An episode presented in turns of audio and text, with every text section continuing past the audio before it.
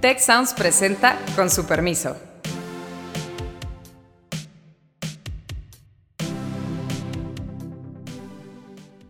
Con su permiso, se acaba de aprobar el presupuesto.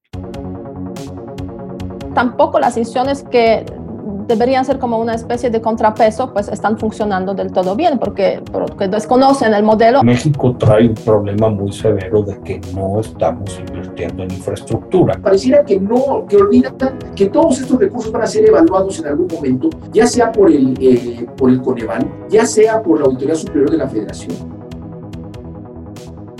Nos acompaña Daniel Hernández Franco, profesor de la Escuela de Gobierno y Transformación Pública, y, tenemos un tema que, me parece que es muy interesante. Pudiéramos meternos a, todos estos detalles que acompañó, eh, a todos los detalles técnicos y la discusión económica, y a lo mejor en un momento lo hacemos. Pero antes de eso, Daniel, Beata, yo, yo quisiera enfocarnos en otra cosa. ¿Qué rol está jugando el Congreso. Se está empezando a volver un lugar común esto de no me le mueven una coma.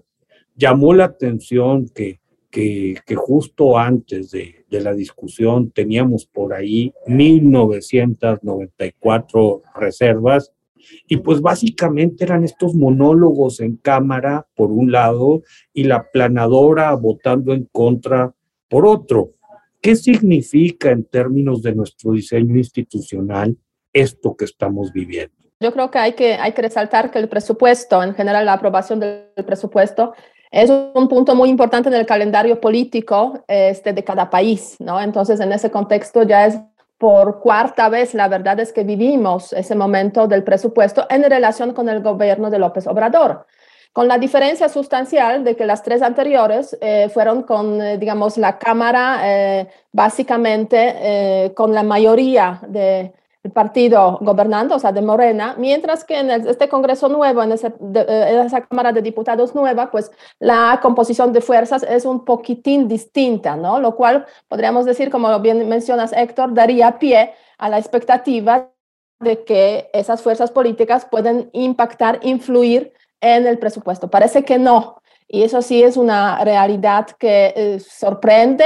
Deberíamos aquí, sin duda, eh, pues acudir a los partidos de oposición porque han sido o no han tenido esa capacidad de impactar en el presupuesto o quizás hay otros mecanismos de arreglos que están por ahí vigentes que, eh, digamos, se escapan un poco de ese análisis como general del tema presupuestario. No cabe duda que el presidente pues consiguió lo que quiso conseguir y en ese contexto pues no hay mucho cambio, digamos, frente a lo que, frente a lo que se esperaba. Tú y yo hemos tenido oportunidad, Héctor, de coincidir en procesos de presupuestación durante algunos años en la Cámara de Diputados no como legisladores, ¿eh? eso todavía no llegamos tan a ese nivel de, deterioro de nuestras carreras. Pero eh, hay dos cosas que a mí me llaman la atención. El primero es que eh, el nivel de beligerancia de una mayoría que pareciera con un agravio profundo que limita las posibilidades de diálogo. Es decir, yo no dudo que muchas de las 1.900 y ferias reservas que se habían presentado eh, tuvieran una fuerte carga política per se, vamos a decirlo de esta manera, ¿no? Pero tampoco puedo creer que el 40%, un poquito menos del 40% de los legisladores de la Cámara de Diputados eh, no tuvieran al menos una, una eh, buena razón para mover algo. Ahora, tampoco estamos hablando de cantidades exorbitantes de recursos. Eh, la propuesta de la oposición oscilaba, si no mal recuerdo, en 380 mil millones de pesos, que en 7 millones de millones, pues no es nada. Es decir, realmente, tú sabes que el presupuesto tiene una, una franja marginal de movimiento muy pequeña. Eh, realmente tampoco eran cantidades exorbitantes. La segunda, hay historias que no sabemos. Eh, y, y, tenemos claro que pareciera que hay una eh, composición homogénea del grupo parlamentario y aliados de Morena, ¿no? Eh, y, yo, al menos mi experiencia de la vida de la vida parlamentaria es que al interior de los grupos parlamentarios hay eh, una vida muy intensa de inflexiones muy intensas. aparentemente el no mover una coma eh, fue un costo muy alto para la oposición porque perdió todo. Pero no me queda claro cuál va a ser el costo al interior del grupo de Morena, habrá que verlo en los próximos eh, meses, porque pues los diputados y las diputadas al final del día representan distritos, territorios, ¿no? Eh, y que pueden no haber logrado atraer recursos que pueden haber prometido en campaña, que pueden haber comprometido con otras fuerzas políticas locales y que puede afectarlos en el mediano y largo plazo, quizá no lo están calibrando en este momento. Creo, Daniel, que te estás metiendo algo bien interesante y también Beata nos hacía un guiño por ahí. A ver, aquí tenemos un problema. Para sacar el proyecto de presupuesto adelante, tú necesitas mayoría simple, no una mayoría calificada. Morena con sus aliados tiene esta mayoría simple.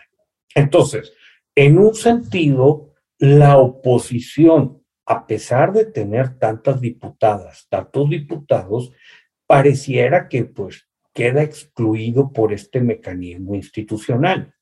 Su amenaza, que trataron de, ponerla sobre la mesa, ya el tiempo dirá si fue una amenaza creíble o no, no me escuchas, ah, entonces cuando quieras discutir reforma eléctrica, que necesita cambios constitucionales y por ende mayoría calificada, yo no me voy a sentar a negociar nada.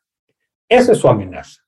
Fue, ya llamó mucho la atención, pues, el, discurso del presidente López Obrador en los últimos días, que les dice, ah, y va por por uno de los grupos parlamentarios específicos donde amenazan a los legisladores y las legisladoras del PRI con el mote de salinistas y no se ponen a discutir.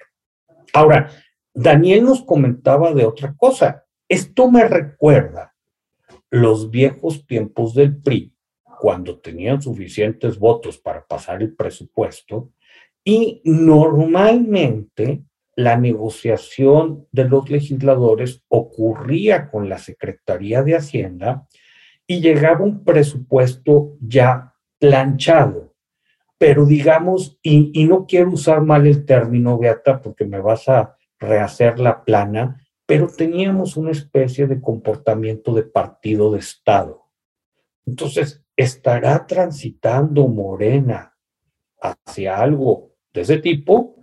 ¿O es más un modelo autocrático donde pues el presidente dicta eh, y, todo el presupuesto se plega a, se pliega a, su a su proyecto. ¿Qué, ¿Qué opinan? ¿Cómo lo piensan? Sí, no, yo creo que en ese sentido lo que comentas, Héctor, efectivamente, o sea, eh, a ver hasta qué punto la oposición, este, frente a esa falta de, digamos, escucha de parte de los demás la Cámara y del presidente, pues cómo se va a comportar. O sea, es un punto muy importante, yo creo, a tomar en consideración. Me temo que la memoria suele ser corta en ese país y no necesariamente van a ajustarse, digamos, a, ese principio de, pues si no nos escuchan, nosotros tampoco escuchamos. Eh, pero, pero la verdad es que habrá que verlo en los, siguientes, en los siguientes meses, sobre todo el año próximo. Y bueno, estamos esta semana también con la visita del presidente de México en Washington, la cumbre trilateral y aunque el presidente diga que no van a hablar sobre reforma este, del sector em, eléctrico, sí van a hablar de eso, porque ya lo dijeron, digamos, en la Comisión de Relaciones Exteriores de, del Senado estadounidense, que sí se va a tratar el tema. Entonces, sí, vamos a ver cómo también regresa, digamos, el presidente después de esa, de esa visita y qué realmente quiere hacer con el sector eh, eléctrico en México, hasta qué punto eso puede, puede impactar también todo el debate y, digamos, esa propuesta de hacer la reforma constitucional. Pero no cabe duda que sí estamos viviendo tiempos, eh, tiempos de mucha confrontación. No necesariamente en ese contexto eh, o en ese contexto no era tan necesaria quizás esa confrontación, lo que mencionaste Daniel, ¿no? Se escuchan como este, debates muy fuertes, debates, digamos, irreconciliables, Mientras que sí podría haber como cierto consenso en algunos puntos que no son tan relevantes, tan importantes desde la perspectiva, podríamos, podríamos decirlo, desde la perspectiva, digamos, de todo el conjunto del presupuesto, del presupuesto nacional. Entonces, ¿para qué sirve eso? Para mantener, digamos, esa, esa crispación, quizás, pero pero a veces es bueno también gobernar y es bueno también este, tener como una perspectiva un poco más pragmática de las cosas, pero parece que no necesariamente funciona aquí. Eh, yo, déjame, eh, tu pregunta es muy importante, Héctor, porque uno pensaría que hay como dos modelos eh, de, de formulación de política. En mi caso, mi experiencia era que la Cámara de Diputados, el grupo parlamentario del Poder Ejecutivo, vamos a decirlo de esta manera, tenía reuniones sistemáticas, una vez a la semana por lo menos, con el encargado de la negociación política en, la Secretaría de Gobernación. Eso lo viví con el presidente Fox y lo viví con el presidente Calderón. Y lo que sucedía es que tú planeabas una serie de movimientos, evidentemente no siempre te salían como tú los planeabas, ¿no? Pero que lo que estabas haciendo era un, diseño de plan de ruta, ¿no? donde tú hacías algo y esperabas que el resultado en algunos meses, y ese era el, el, punto, tenías una proyección de meses hacia adelante, eh, ibas a obtener o resolver algunos otros problemas. En algunos casos funcionó, en otros, como la reforma hacendaria del presidente Fox, faltó un voto, vamos a decirlo de esta manera. Pero el diseño estaba, estaba previsto eh, este juego de negociación con los eh, partidos de oposición para poder llegar ahí. Eh, en este apresuramiento, que puede ser un apresuramiento, eh, pareciera que no están teniendo una ruta de diseño hacia adelante y puede ser bastante grave porque la Secretaría de Gobernación, no se nos olvide, tuvo un cambio muy reciente. Entonces, uno piensa que hay un grupo que está llevando a cabo este proceso, ¿no? Con profesionalismo X. Y entonces entra un grupo de recambio que tiene un profesionalismo Z. No sé si mejor o peor, pero son modos distintos. Ese es el primer punto. ¿Por qué digo que hay un poco de apresuramiento? Porque Beata trajo a, colación lo de la reforma eléctrica. Eh, yo no sé si van adelante o no con la reforma eléctrica. Lo que sí es cierto es que en el escenario que tienen, eh, no están previendo que cualquier cosa que se decida si se pasa la reforma eléctrica va a tener una serie de indemnizaciones enormes, enormes. Y no hay en el presupuesto un centavo, Víctor, salvo que tú me, me contradigas, ¿no? Que esté previendo la aprobación de una reforma eléctrica que va a tener que pagar algunas indemnizaciones de tamaño el que quieras considerar, ¿eh? puede ser poquito, mediano o mucho. Eh, y por eso siento que quizá no está eh, de todo aceitada la ruta de trabajo de un mecanismo de trabajo parlamentario en que tengas una visión más allá del inmediatismo de tener siete millones de millones de pesos para hacer lo que quieras, ¿no? Este, sino pensar qué va a pasar adelante. Lo segundo, y lo segundo que me parece muy inmediato, es que se aprueban cambios de 100%, y 70%, y cosas por el estilo, de proyectos que no tienen un gramo de evaluación de lo que están haciendo. ¿sí? Es decir, se aprobó el un incremento del 100% en las, en las pensiones no contributivas y se aprobó 70% de incremento en las becas de los jóvenes de preparatorias. ¿sí? ¿Tú conoces o Beata conoce las evaluaciones correspondientes de esas medidas de política pública? No. Y eso lo que está sentando es un presidente muy delicado, muy, muy delicado. Ya no estoy hablando ni siquiera de lo que dice la ley hacendaria, que tienes que ver de dónde sale y si tiene...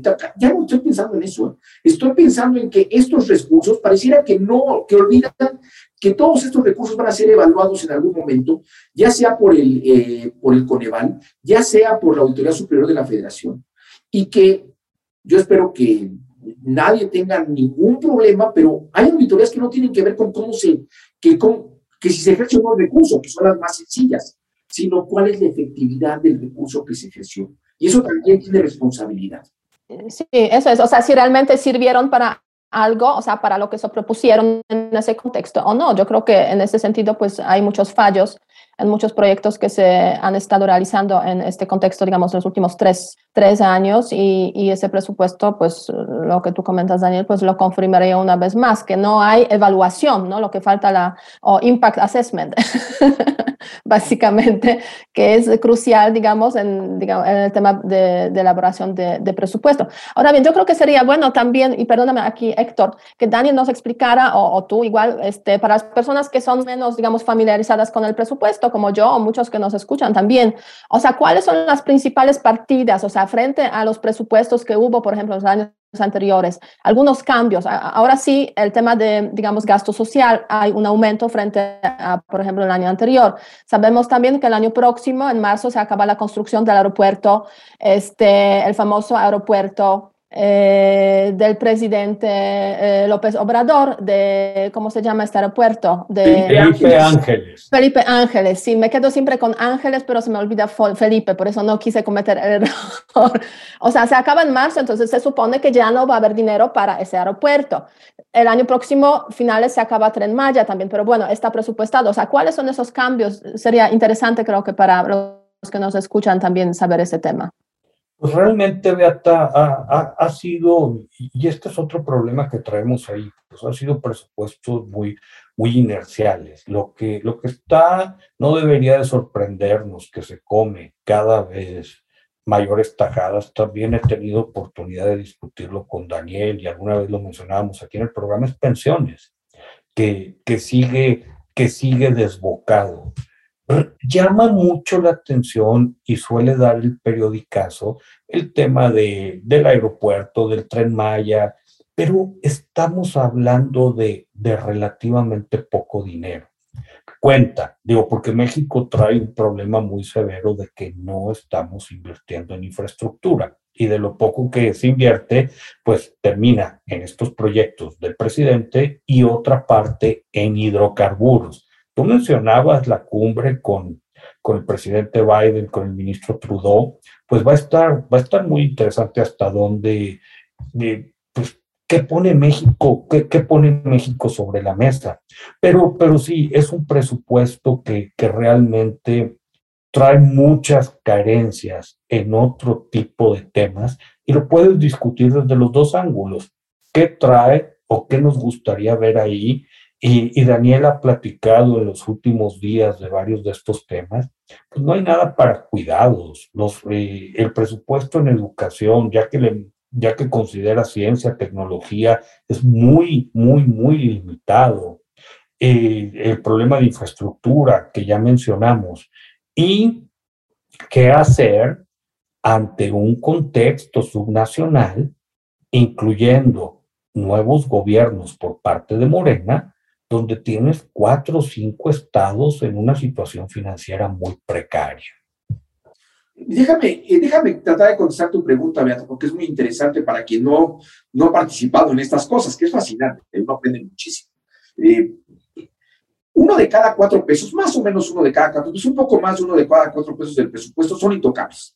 Deuda, pensiones ya comprometidas, no las, no las no contributivas, ¿eh? las, las que tienen respaldo contributivo atrás, ¿no? Y lo que se transfiere a los estados. Acuérdate que en México hay una sola agencia cobradora, que es el sistema de administración tributaria. Esa agencia cobradora lo que hace es concentrar todos los impuestos que paga todo el país y hay reglas para regresar una fracción de esos impuestos a las entidades federativas eh, y que se llama participaciones. Ese es el, y eso, eso, eso está por ley, eso no es intocable básicamente, ¿no? Entonces, eso representa un poco más de uno de cada cuatro pesos. Después tienes gastos que son intocables. Por ejemplo, en el sector educativo.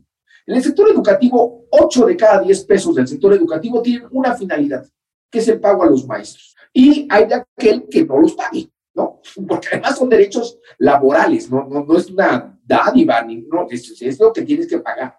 Y en el sector salud anda por ahí del 7 de cada 10 pesos, más o menos, ¿no? Eh, y esos son los dos grandes sectores del, del sector público, ¿no? Entonces, eso también es intocable. Si Héctor ha estimado que el, el, todo esto, que anda por el 80%, Héctor, más o menos, eh, yo creo, Daniel, que en estos tiempos ya rebasa el 90 fácil. Bueno, entonces tienes un 10% de eh, posibilidad de hacer cosas, ¿no? Lo que es muy decepcionante, eh, y no tengo otra palabra, es que después de una crisis como la que tuvimos en 2020 de, carácter sanitario, sin ninguna respuesta de tipo económico de apoyo a empleadores y y a empleados que tuvieron desempleo, tú tengas en el presupuesto de 2022 donde te podrías aprovechar. Si yo entiendo que quizá en 2021 dijiste, bueno, es que no hay, va a haber condiciones para que las inversiones tengan eh, repercusiones importantes para la recuperación económica. Eh, puede ser, no, no, no, no sé si hubo ese cálculo, quisiera pensarlo, pero en 2022 tú podrías pensar que con una reactivación económica que se está viendo en general en el mundo, quizá menos menos acelerada y en menor escala de lo que muchos eh, analistas habían pensado, tú hubieras pensado que se podría invertir un poco más para aprovechar ese impulso que existe. Y como dijo Héctor, no tenemos o no vemos inversión en, eh, inversión pública en infraestructura que permite empujar esto. Déjame darte un dato eh, que ayer que estaba platicando con Héctor me, me lo siento terrible. Eh, si algo nos enseñó la pandemia fue la importancia del Internet. Si algo nos enseñó fue que eh, el Internet es un bien, vamos a decirlo, que debería estar en nuestra canasta básica, punto, ¿no? Bueno, ¿sabes cuánto dinero tiene el nuevo presupuesto 2022 para un programa de esta administración que se llamaba Internet para Todos? Le bajaron a cero. Se acabó el programa. Eh, sí, puede ser. Entonces, cuando dices, bueno, es que me interesa la educación de los mexicanos, ¿no? Lo primero que te voy a contestar es, pues con todo respeto, este, pues no te debe interesar tanto porque no tienes internet para todos. Yo no sé si hayan colocado, y es lo que te va a contestar cualquier gobierno, eso también es cierto. El presupuesto es una caja muy oscura, eso también te lo puedo decir. Entonces, te van a decir, es que ya lo cargamos a quién sabe dónde. puede ser, no, no, no, no, lo vamos a ver expost siempre. Pero son cosas como estas las que te demuestran que quizá el presupuesto no está pensado para eh, responder a problemas específicos, sino lo que dice Héctor, es muy inercial. Es muy inercial siempre, eso también es cierto, porque lo que, los datos que te di son los que existen, no, no, vas a cambiar ni los sueldos, ni la deuda, ni, pensiones, esos son datos inerciales. Pero en el margen que podías tú moverle, pues realmente no estamos moviéndole mucho, ¿no? No hay, no hay innovación, voy a decirlo de esta manera, no hay un esfuerzo de cambio. Sí, en ese sentido yo creo que sí es preocupante más que preocupante porque se están olvidando de los puntos cruciales, educación y la innovación, ¿no? O sea, y ese tema de Internet sí efectivamente es uno de los programas de esa administración y estaban hasta hace algún tiempo presumiendo de que sí se ha avanzado, pero si tiene cero de presupuesto, pues, o sea, son avances, yo diría, este, bastante improbables. Ahora bien, el presidente también dijo en su momento que eh, la gente ahora ve la televisión en esos lugares obviamente donde no hay internet porque pues no les queda de otra y a través de la televisión no se difunden tantos mensajes falsos como a través de las redes. Entonces también quizás es una estrategia para evitar que la gente se entere de las cosas que son importantes. Bueno es una, una medio broma de mi parte pero, pero bueno lo cierto es que hay cero de presupuesto para internet. Sí, las, las, las prioridades, las prioridades están en, en otro lado.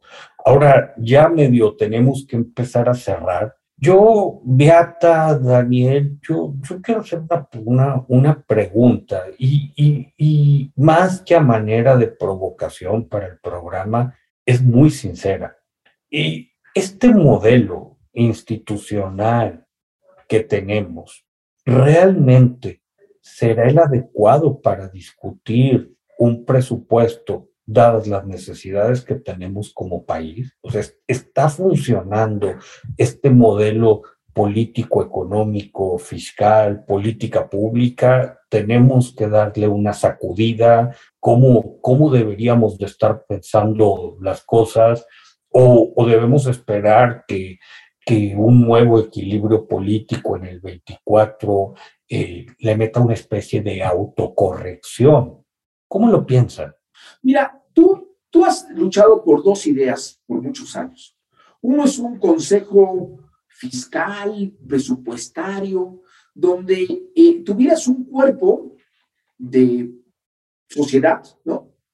Había que ver cómo se conforma eso, ¿no? Que acompañara a la Cámara de Diputados en la discusión de cómo se gastan los recursos. Eh, yo hubiera querido que, es, es una buena idea, pero por lo menos deberías tener una consulta con la Auditoría Superior de la Federación y una consulta con el Coneval para tomar estas decisiones. Ya, ya, si no quisieras otra cosa, deberías poder hacer esto.